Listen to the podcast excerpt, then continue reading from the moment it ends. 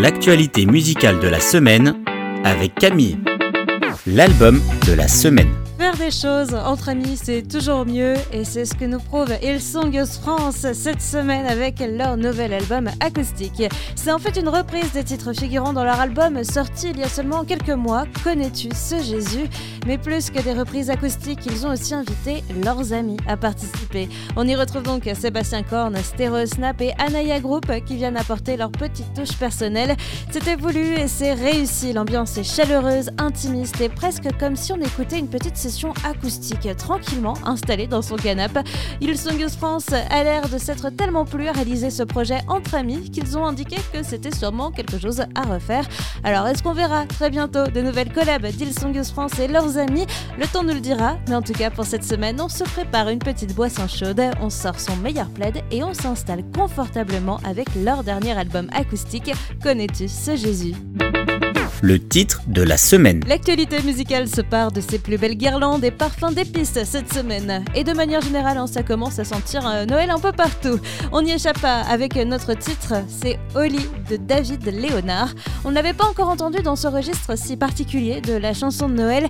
Et ce que je trouve très réussi ici, c'est qu'elle est belle par sa simplicité. Pas de chichi, pas de petites clochettes superflues et je ne le dirais pas plus simplement que David Léonard lui-même, de la crèche au tombeau vide, un seul nom est saint, digne de toute louange.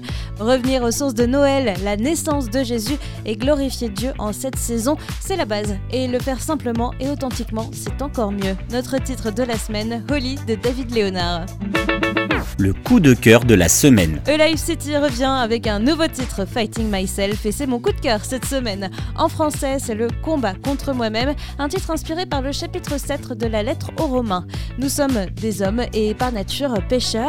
Comment savoir si nous sommes sur le bon chemin Est-ce que notre volonté de réussir dans la vie correspond bien au plan de Dieu pour nous? C'est assez bien résumé dans le refrain. Mon cœur veut tout et je déteste cette partie de moi.